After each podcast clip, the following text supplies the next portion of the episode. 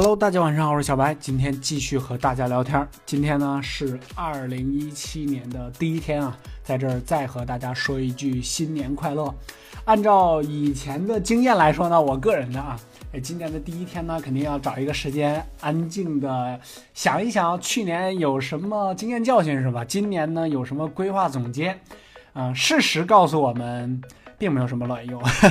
大家还是走一步看一步啊，因为这个变数实在是太多了。不过呢，还是要有一个大致的规划，比如说今年呢设置两个非常小的目标，比如说今年我要去哪儿旅趟游，或者是购买一个啊之前不太敢想的一样东西，努努力赚点钱还是可以的，是吧？要不然就是，呃，高中的小伙伴考上一个不错的大学，或者是学习成绩什么的，有一个大致的规划呢，还是。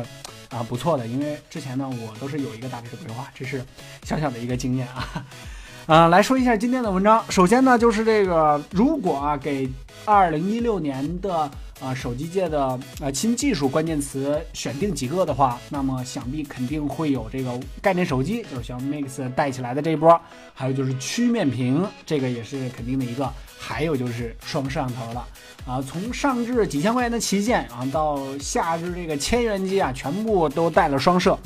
双摄第一个做的比较好的呢，就是华为的 P9 了啊，大家肯定都知道是吧？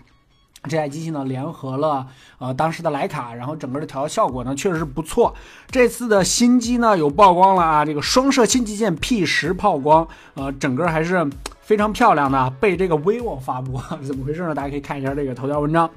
呃，整个。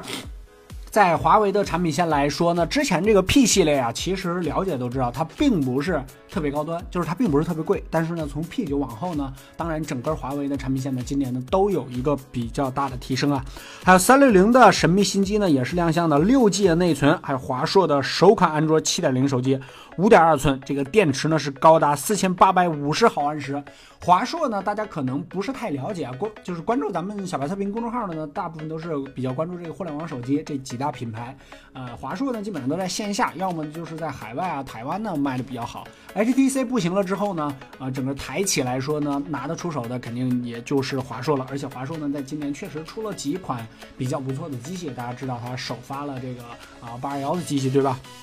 九百九十九元，乐视的首款双摄手机呢现身闲鱼，你没有听错，是闲鱼啊！之前呢，咱们曝光过这个，当时是他工程师啊私自私自这个倒卖手机啊，这次呢，这个乐视呢在。呃，不管是什么渠道吧，可能是内部的员工，也可能是工程师也好，啊，又一次在闲鱼上倒卖各种各样的机器啊，都是乐视之前的工程机。当时咱们小白视频公众号独家爆料的那个是，呃，带这个虹膜识别，就是它那款机器是带虹膜识别的，而且好像是要带双摄那个意思啊。OK，今天呢就先和大家聊到这里了，